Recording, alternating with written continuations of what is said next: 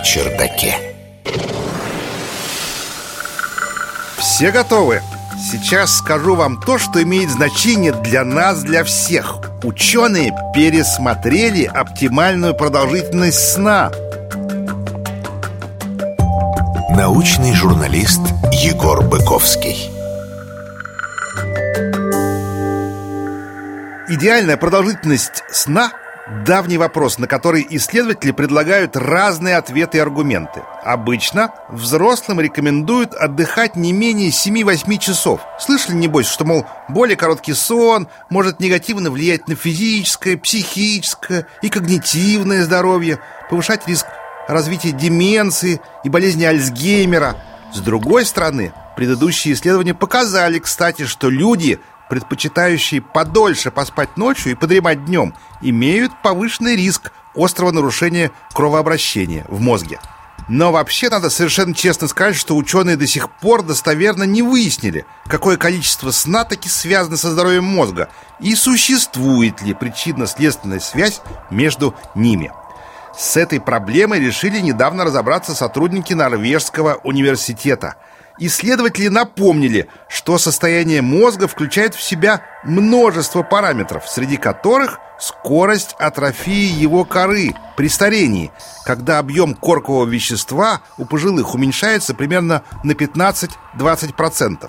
Этот процесс может ускоряться при снижении когнитивных функций, болезни Альцгеймера, сердечно-сосудистых нарушениях, а вот при здоровом образе жизни атрофия, наоборот, идет медленно.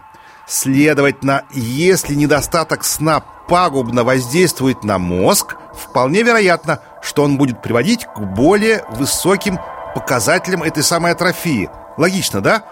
Тем не менее, комиссия журнала «Ланцет» по профилактике деменции и эксперты Всемирной организации здравоохранения не посчитали доказательства роли сна в нейродегенерации достаточно убедительными, чтобы включить его в число 12 потенциальных факторов риска.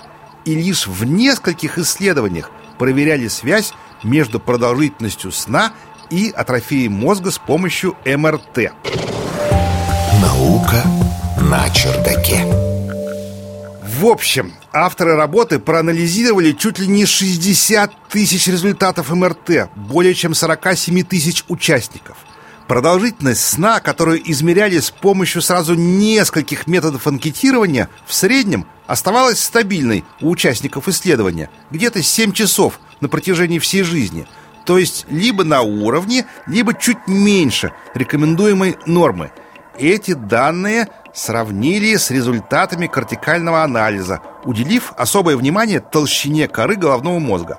В итоге ученые пришли к неожиданному выводу, что продолжительность сна не связана с истончением коры, потерей объема, либо изменением ее площади.